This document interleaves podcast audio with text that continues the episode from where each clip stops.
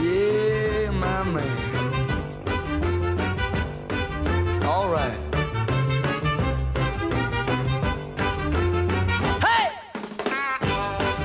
Bien, y con este ritmo ahí medio playero le damos la bienvenida, como siempre, a nuestro columnista de arte, de cultura y de otras yerbas, Alejandro Di Donato. ¿Cómo estás, ¿Sale ¿Todo bien?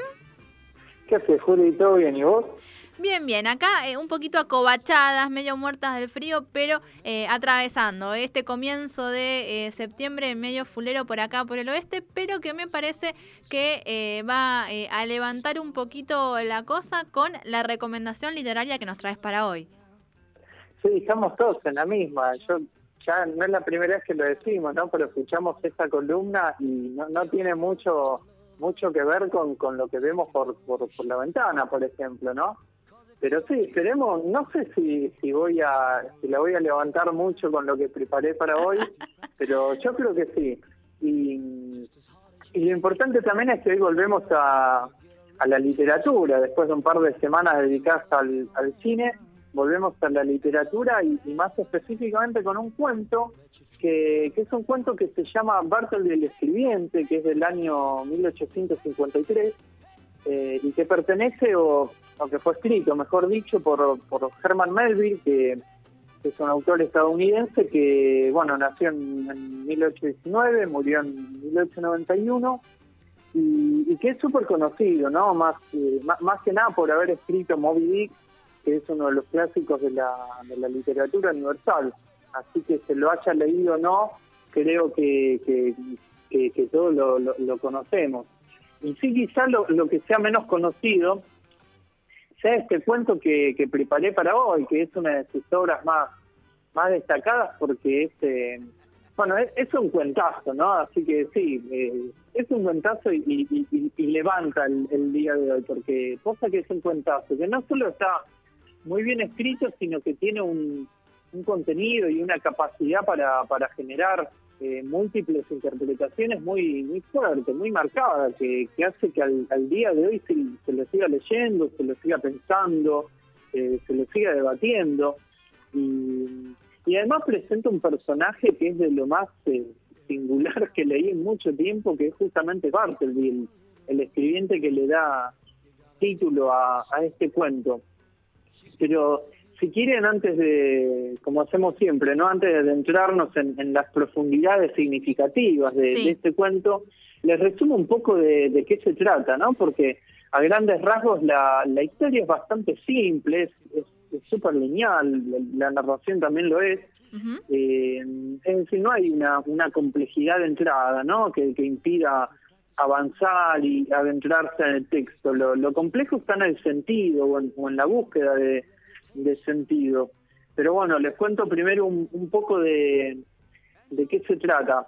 Primero, el, cuento está narrado en, primera persona por un abogado, un, una de, abogado, y está bueno marcar esto porque la historia transcurre en, en la primera mitad del siglo XIX, en 1800 y pico, en, Nueva York, y al mismo tiempo está contada en, retrospectiva. Es es el abogado el, que recuerda la historia de, Bartleby cuando ya es un, hombre entrado en años y decide escribirla y dejarla, dejarla registrada en papel.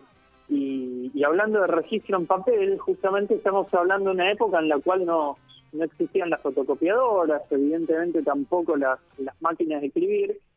Y, este abogado, un profesional exitoso y con mucho prestigio y qué sé yo, y con mucho laburo, tenía una oficina en la cual necesitaba disponer de, escribientes que vendrían a ser los encargados de escribir y de copiar distintas documentaciones legales.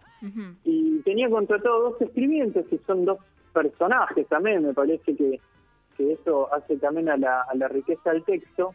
Pero como tenía mucho laburo, se dan la necesidad de contratar a uno más, a un tercero, digamos.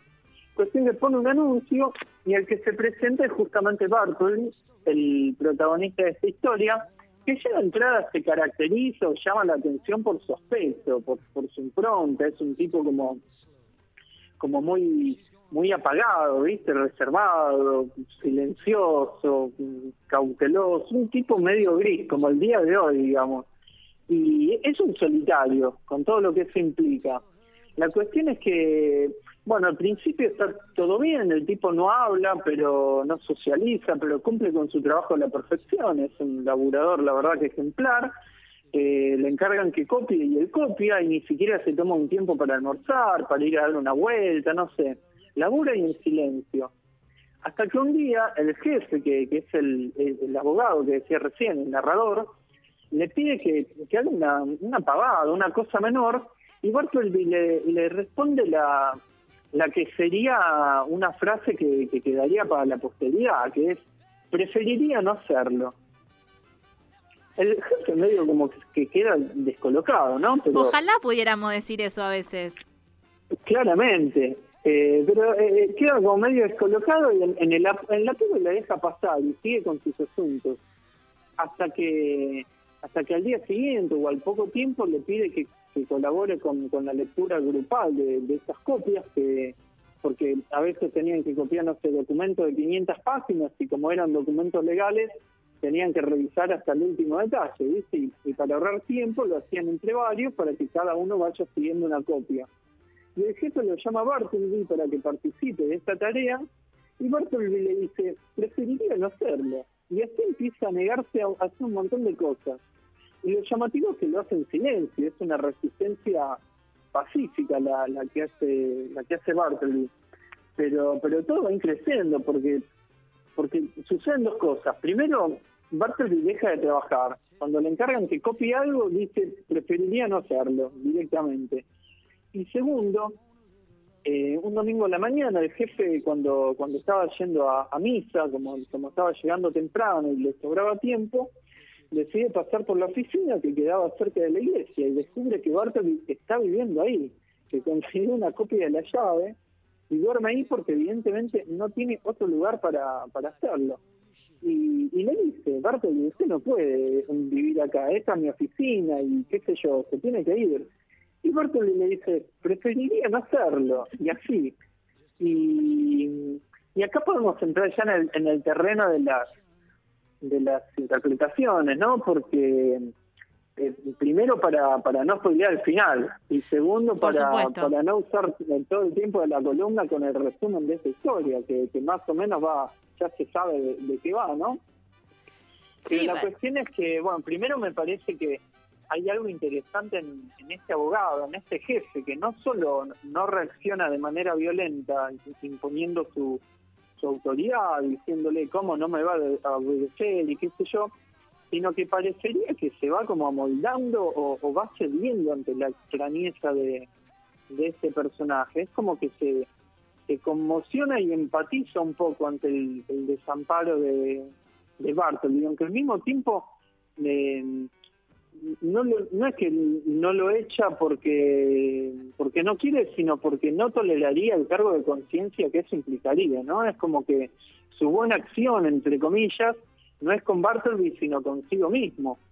Y también entra en juego su reputación, porque, eh, bueno, acá spoileo un, poquito, porque como no puede lograr que, que Bartleby se, se, vaya de su oficina, eh, al final lo, termina pidiendo, ¿no? Le dice Bartleby, bueno, acá no, no, necesitamos más de sus trabajos, se tiene que ir. Mañana cuando vuelva, espero no verlo, etcétera, etcétera. Vuelve y Bartleby sigue estando ahí.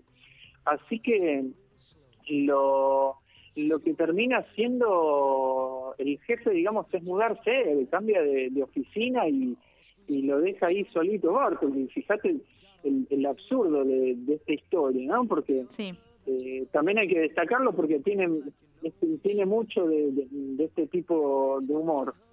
Y, y, como decía el abogado, se ve obligado a hacer esto porque estaba en juego su reputación, ya se hablaba entre los abogados, entre sus colegas ¿no? de la época, que él tenía un empleado que, no acataba sus, órdenes y, y, que pasaba todo el tiempo ahí sin, sin hacer nada. Eh, es decir, hay, hay un conflicto interno en el, en el abogado y no, no en vano me parece que Melville decide ponerlo él como, como narrador, contar la historia desde su primera persona, ¿no? Y, y hay, y hay flor de conflicto en Bartleby también, claramente, porque es un personaje que, que rechaza la acción, así. eh, deciden no hacer las cosas y esto es llevado al extremo porque empieza con no hacer una cosa, con no hacer una tarea que, le piden, sigue con dejar de trabajar y, poco a poco es como que deja de vivir. Eh, Bartleby en el fondo preferiría no, no vivir y eso es lo, lo terrible, porque la, a medida que, avanza el relato, vemos cómo la, la vida y el trabajo de, de, Bartleby van decreciendo de, de, de forma paralela, ¿no? Y esta, esta inacción es, es interpretada de distintas maneras, siempre, siempre en función de cuáles sean las claves a partir de las cuales se, se interprete, ¿no? Porque, por ejemplo, desde la psicología se puede interpretar a Bartleby como un gran signo de la, de la depresión, o desde la filosofía se, se puede hablar del existencialismo, y, mismo desde la política, ¿no? Porque lo, la de Bartleby también es una forma de, de resistencia pacífica y, silenciosa, como decía recién, pero pero resistencia al fin. Eh, de hecho, el, abogado representa un poco las leyes y el, orden social de, la época y, y dicen en un momento que que nada exaspera tanto una persona seria como una resistencia pasiva. y, también hay interpretaciones eh, religiosas que, asemejan al, comportamiento de Bartleby al de al de Jesús cuando cuando acepta sin resistencia su su encarcelación por parte de los de los romanos y yo creo que mucho de, de esto hay porque porque de hecho Melville era un, calvinista que, que poseía un estudio bastante profundo de la Biblia, así que me parece que es, posible o es, eh, tiene cierta cierto sentido en, encontrar una, una interpretación por, por, ese lado también, ¿viste? Eh, ahí ya tenemos, mira, ya con lo poquito que nombraste, eh, te digo que hay un montón para, para desasnar y, para mirar, de un, un, montón de betas que, que se abren.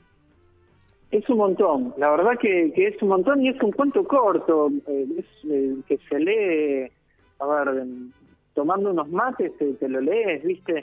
Y, y, yo creo que la pregunta también sería cuál es la intención de, de Melville, ¿no? del autor. Eh, en cuanto a la historia, no sé, es un, es un enigma es un enigma indescifrable, aunque aunque al final en una especie de de epílogo aparece alguna clave, eh, pero no muy no muy reveladora, porque el, cuento es como un, recorte de, la historia en el cual no se sabe nada de la vida de, de Bartoldi, ni tampoco se sabe nada de la vida del abogado, es como que hay un misterio. Y recién hacia el final aparece una, una pequeña información, pero que tampoco es que, que dice mucho. Y, y en cuanto al texto, yo supongo que la, intención de Melville es justamente jugar con esto, ¿no? Y hacer que, que el pensamiento sea, sea posible, el, el, pensamiento no, eh, no, no dirigido, sino el que se, que se hable, el que, el, que estimula, el, que pregunta. Y, creo que, que también es una, es una, una invitación a la a la, a la reflexión existencial, porque lo que se pone en evidencia con este cuento es hasta qué punto se puede se puede conocer a una persona y, hasta qué punto se puede se puede conocer la realidad, ¿no? Y, lo que es peor o, lo que quizás es más eh, más impactante, no sé, que es eh, hasta qué punto nos conocemos a nosotros mismos, ¿no? Porque eh, la certeza de, que nos conocemos eh, como que se desvanece muy rápido cuando uno se sumerge en la búsqueda de determinadas respuestas, ¿no? Es una certeza que, que se desploma como, como muchas de las certezas, aunque en este caso hay que tener cuidado para no, para no desplomarse uno mismo también, ¿viste? Me gustan estas propuestas introspectivas que nos has traído a lo largo de estos meses, Ale, porque la verdad es que hay tiempo para hacer eso, básicamente, porque no se puede hacer mucho más. Así que está también interesante para seguir un poquitito en esa línea. En este caso, a partir del cuento que te digo, que em, siempre hacemos la, la pregunta, obviamente, obligada, que es cómo se consigue, cómo accedemos a él. Lo googleé y lo encontré en castellano y en inglés, así que está ahí nomás al alcance de la mano. ¿Es un PDF edición bilingüe? Sí, exactamente. Es el mismo que, que me bajé, que leí yo, así que perfecto. Así que perfecto. Sí, es un, como decía al, al principio, es un cuento que tiene casi 170 años, así que en ese sentido no hay no hay ningún tipo de, de inconveniente porque ya es de bueno Melville se murió hace casi 130 años así que ya su obra es de, de dominio público así que podemos eh, estimular la piratería tranquilamente sin sin ningún tipo de de, control ni, de culpa así que buenísimo buenísimo y además de, de, bajarlo y leerlo, también estaba viendo que hay muchas adaptaciones cinematográficas que se hicieron de esta historia. Yo hasta el momento no vi ninguna, pero qué sé yo, quizá también el, el- el disparador o la, puen- la puerta de entrada a esta historia puede ser a través de, de algunas de estas eh, adaptaciones audiovisuales, ¿viste? También. Bien, ahí entonces, este, recomendación literaria o audiovisual, lo que te quede más cómodo, lo que te plazca para que disfrutes eh, esta semana eh, este cuento que nos ha traído Ale Di Donato, a quien te agradecemos eh, muchísimo por la participación de hoy. El próximo martes entonces nos volveremos a escuchar con alguna otra recomendación, Ale. Dale, dale, quedamos así. Les mando un, un beso y un, y un abrazo para todos. Un abrazote grande. Ahí pasó Ale Di Donato, nuestro columnista, nuestro columnista, no, nuestro columnista de arte y cultura por acá por todo otra vez. To- Todo otra vez. La nación está endeudada, Todo otra vez. rehén de los mercados financieros internacionales.